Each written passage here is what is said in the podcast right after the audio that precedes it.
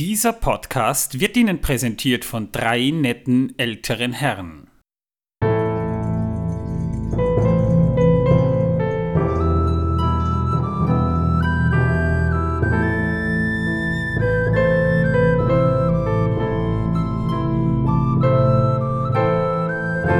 Megovanen, Melonin und herzlich willkommen zu einer neuen Folge unseres Podcasts Der Herr der Ringe pro Minute. Der Podcast, in dem wir Folge pro Folge jeweils eine Minute aus dem Film Der Herr der Ringe, sukzessive die Gefährten von Peter Jackson besprechen und analysieren. Martin! Manuel! Jo, und die Kartoffeln sind auch wieder dabei. Jo. Oh nein! Hi Torben, grüß dich. Schön, dass wir dich wieder herschleifen durften. Ja, naja, das war heute etwas schwerer. Immerhin habe ich heute einen Grillteller gegessen und das Gewicht, das du dann zu tragen hattest mit deinen dünnen Ärmchen. Schon Respekt, dass du es geschafft hast, muss ich sagen. Ja, also mittlerweile klopft schon der Bandscheibenvorfall an. Das nächste Mal kriegst du halt in jede Schulter einen Schürhaken, Torben, äh, und dann kann ich der Manuel nach Hause ziehen. Oh, dann fühle ich mich wieder wie ein Mordor. Da bringst Ja. du mich auf Ideen, ja. Schön, dass ihr auch wieder mit dabei seid. Mittlerweile haben wir tatsächlich schon ganze 20 Folgen hinter uns gebracht. Hoffentlich bleibt ihr uns auch noch weiterhin gewogen. Was haben wir bei der letzten Folge eigentlich besprochen? Also es ging, glaube ich, um Kartoffeln, oder? Es ging um Kartoffeln, ja. Ihr könnt natürlich auch einfach eine Folge zurückspringen. Jetzt ist es wieder einige Tage her, dass wir nicht aufgenommen haben. Ich weiß es gerade ganz schlicht einfach nicht mehr.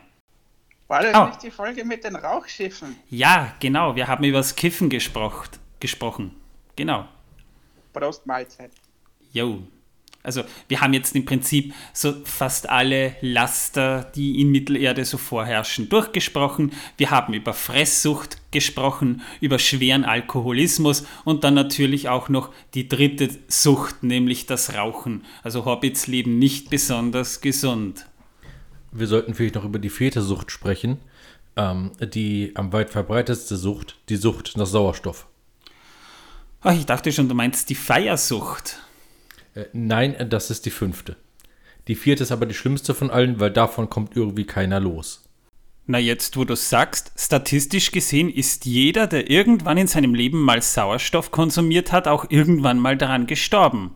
Also zumindest gestorben. Na, wenn du meinst. Ja, hast du schon mal versucht aufzuhören zu atmen? Also ich bin voll süchtig danach.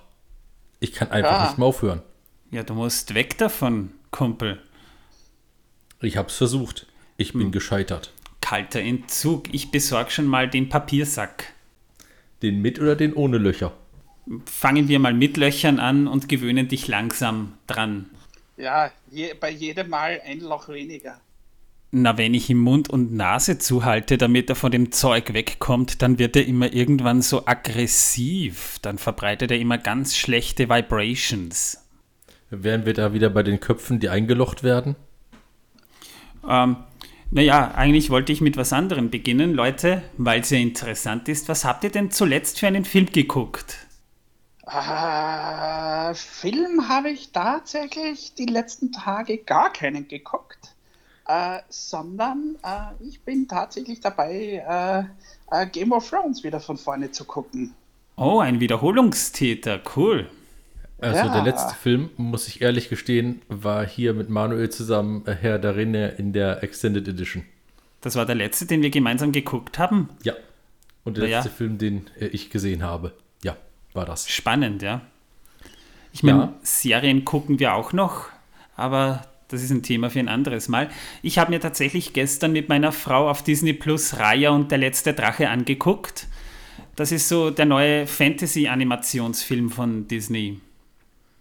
Und war das, was ich erwartet habe. Eigentlich ganz nett, aber viel zu kurz, mit viel zu vielen Charakteren. Sympathische Charaktere und wahnsinnige, also die Animationen bei Disney, man merkt einfach, die nehmen da wirklich Geld in die Hand und die haben auch wirklich das Know-how, das so umzusetzen, dass es von Anfang bis Ende einfach ein Eyecatcher ist und bleibt. Ähm, aber ich glaube, wir waren bei einem Feuerwerk, oder? Naja, In der letzten Folge. beim Thema Eyecatcher, ja. Also wir beginnen. Wir beginnen ja sogar mit dem Feuerwerk, nämlich bei Minute 21. Wir sehen das Feuerwerk, wie es auf die Festgesellschaft herabrieselt. Da sehen wir dann wieder das Geburtstagsschild, Happy Birthday Bilbo Baggins. Und wir sehen dann eben auch Hobbits, die einen riesigen, aufwendigen Geburtstagskuchen umhertragen. Wir sehen Hobbits tanzen und klatschen, also das rhythmische Klatschen haben die drauf. Wahrscheinlich hat Bilbo auch darin Workshops gegeben. Wir sehen halt beispielsweise auch Sams Vater, wie er sich einen Bierkrug holt. Wir sehen Sam, wie er so stalkerhaft verstohlen einen Blick zur Seite wirft, was schon fast gruselig ist, wie er da eine tanzende junge Hobbit-Maid beobachtet. Oh, und dann sehen wir eben Bilbo, wie er Dick Bolger begrüßt, das ist ein Charakter, der im Buch tatsächlich eine größere Rolle hat, aber hier wirklich nur so mm, ganz nebenbei von hinten mal zu sehen ist. Da kommen wir aber ein anderes Mal sicher noch dazu. Dann sehen wir eben Frodo, wie er zusammenkommt und sagt, er soll Rosi fragen, ob sie mit ihm tanzt. Aber er traut sich nicht, er will lieber noch ein Bier trinken und Bilbo schubst sie vor und schon tanzen die beiden Ringelreiher. Wir sehen dann übrigens auch die Band, die im Hintergrund spielt. Und vielleicht ist es euch aufgefallen, da spielt Billy Boyd mit. Und der ist ja selber auch Musiker, der selber auch in einer Band spielt. Kurzer Side-Fact, da kommen wir später sowieso noch dazu. Er hat auch den Endtitle zum dritten Hobbit-Film gesungen.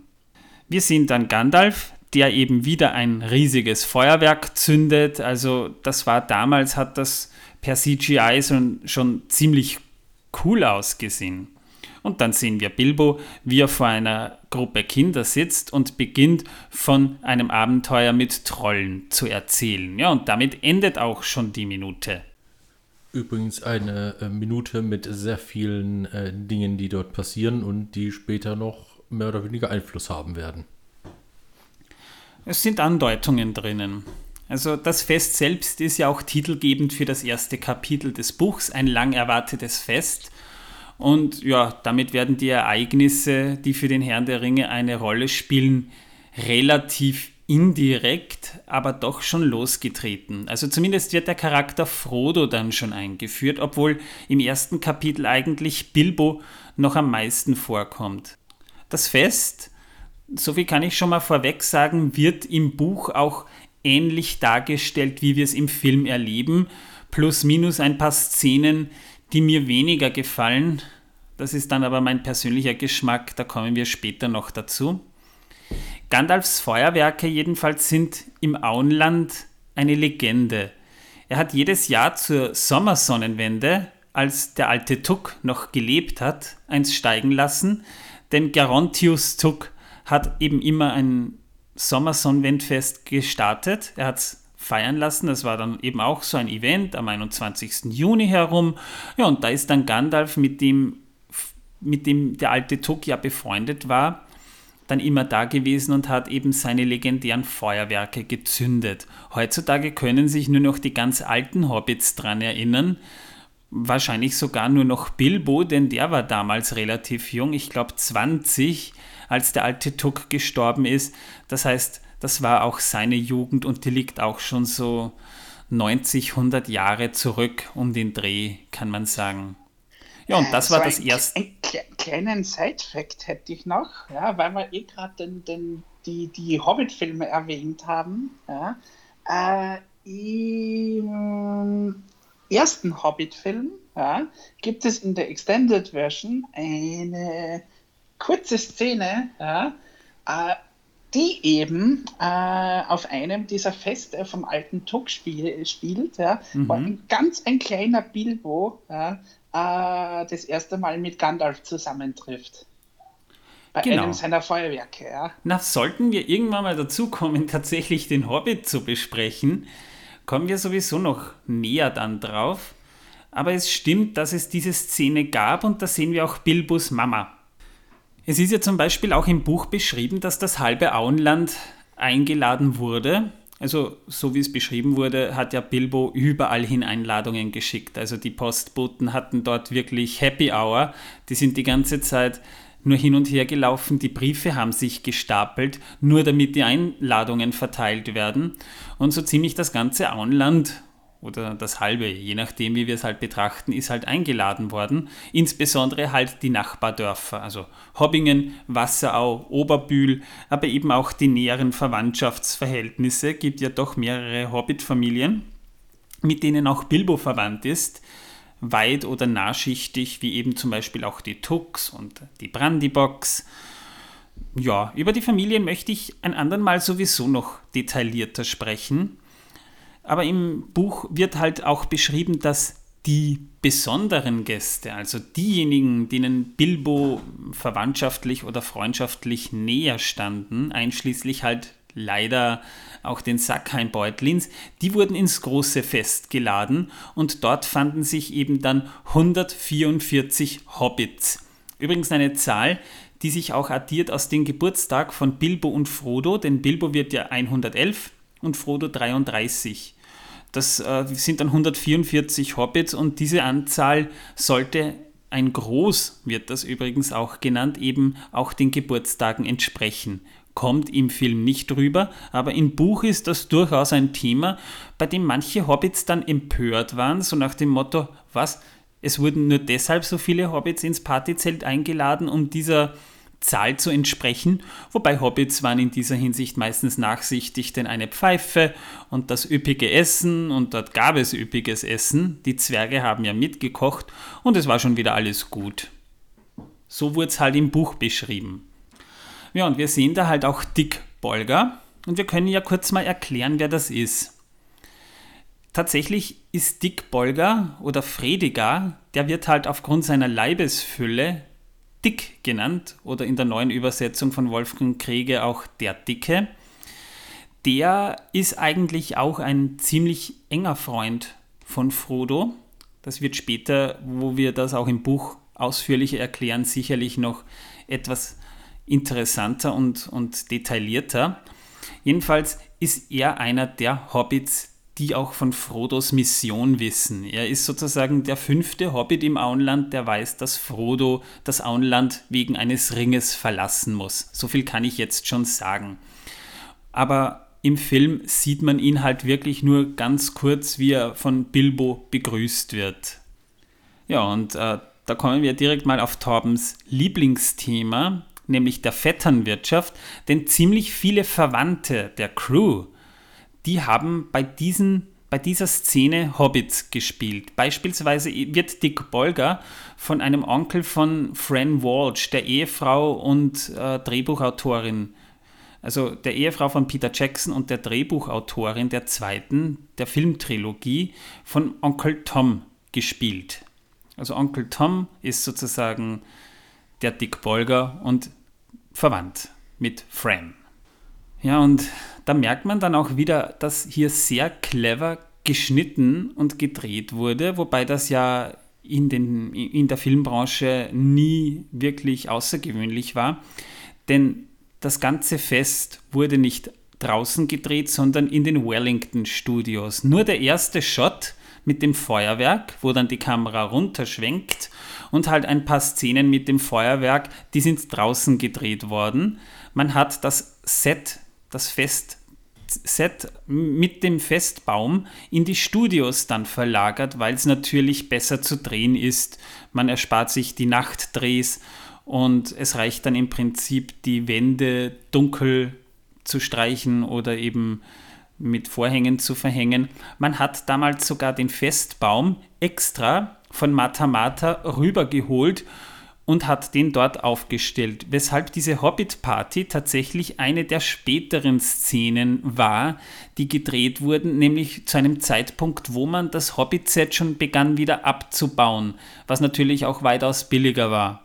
Ja, und Rosi Hüttinger, oh, da ist ein Motorrad vorbeigefahren, ähm, Rosi ja, das, Hüttinger. Das, das, das, das, war bei mir, weil ich habe nämlich gerade die Fenster offen. Ja, ja es ist ja auch Sommer, das ist verständlich. Ja, Wir haben ja momentan bestes ja. Sommerwetter da draußen, Gott sei Dank.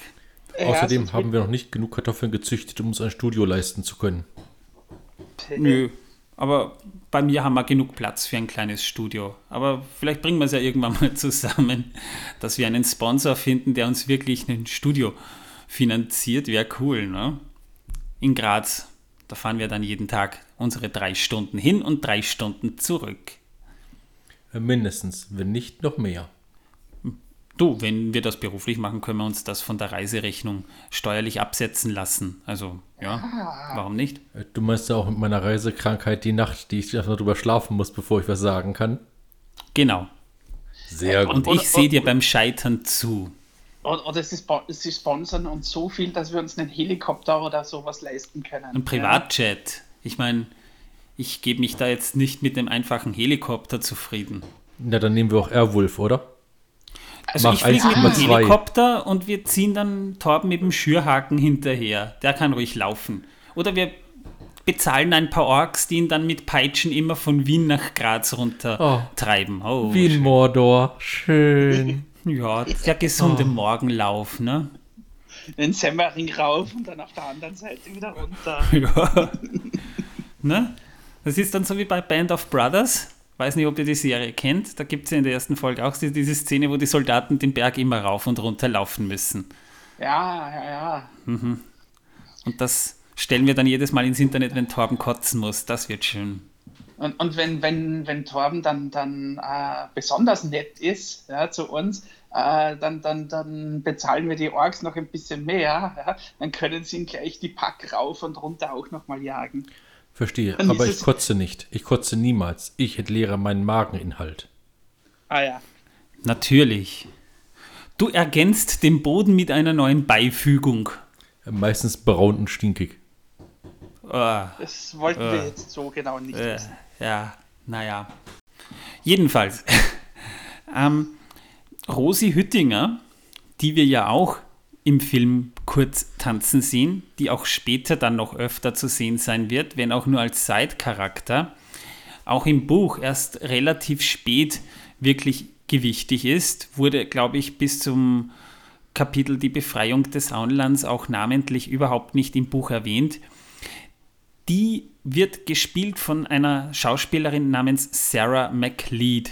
Und Sarah McLeod ist vor allem eher in Australien lokal gesehen eine Schauspielerin, die nicht unbekannt ist, denn man sah sie des Öfteren eben in diversen Soaps und in australischen Fernsehserien, die es bei uns, also die es zu uns eher nicht geschafft haben.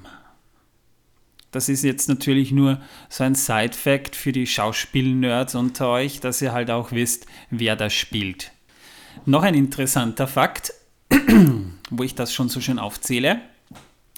Das Lied, das wir hier hören bei dieser Hobbit-Party, das ist nicht, also es findet sich schon am Soundtrack, aber es ist nicht von Howard Shaw. Es ist ein Stück von einer Band namens Plan 9. Das ist eigentlich so eine Psychedelic Rock Band aus Oregon. Und die haben ein Stück geschrieben, das heißt Flaming Red Hair. Und dieses Stück wurde dort gespielt. Ja, und man sieht auch streckenweise Mitglieder der Band, die haben ja sehr oft gewechselt seit den 1970er Jahren, gibt es die Band schon. Und da sehen wir halt, ich habe es vorhin schon erwähnt, auch Billy Boyd dort Bass spielen. Ja, und Billy Boyd ist ja auch selber Musiker. Ich habe es ja vorhin in dieser Folge schon erwähnt und passte dann natürlich wunderbar in diese Szene auch mit rein. Aber das ist nur ein ganz kurzer Schnitt, das fällt kaum jemanden auf. Womit wir jetzt eigentlich mit dieser Episode schon durch wären, mehr gibt's zu dieser Szene gar nicht zu sagen, war doch ziemlich viel, aber es waren nur ziemlich kleine Häppchen. Aber das macht ja nichts. Genau. Wir werden jetzt mal Torben einpflanzen und hoffen, dass dann Kartoffeln aus seinem Haupthaar sprießen. Äh, da wohl eher nicht, denn dies fällt langsam aus. Oh, naja, das wird halt eine magere Ernte. Ich bin eben schon alt. Ja, naja. Notfalls nehmen wir dich als Dünger. Das geht immer. Ja. Die Grünen kommen auf den Komposthaufen, wissen wir alle. Genau. Na, Gut. Servus. Ja, Manuel, was erwartet denn unsere lieben Hörer in der nächsten Folge? Also in der nächsten Folge geht es darum, wir haben ja schon gesehen, dass Bilbo von Trollen erzählt. Ja, und das ist tatsächlich eine Geschichte, die Kenner der Filme und des Buches wissen ja, sehr wohl auch niedergeschrieben wurde. Und über diese Begebenheiten sprechen wir in der nächsten Folge, eben vor allem für Leute, die eigentlich bis jetzt die anderen Filme noch nicht gesehen haben oder die Bücher nicht gelesen haben. Das ist also so quasi auch so ein bisschen Informationscatching für alle, die es interessiert. Ja, und dann reden wir eben auch weiter über die Darsteller, weshalb ich dann im Endeffekt nur sagen kann, wenn es am schönsten ist, soll man aufhören. Ich für meinen Teil hatte meinen Spaß daran. Ich werde jetzt jedenfalls Torben dabei zusehen, wie er langsam aber sicher zum Dünger wird. Hoffe, ihr hattet euren Spaß. Wir werden ihn auch haben. Ciao. Mach's gut. Du schickst mir dann eher einen Live-Feed, oder? Damit ich mitschauen kann hier in Graz. Ja, natürlich. Natürlich. Ah, was perfekt. Wunderbar. Das wird das neue dann, Tutorial.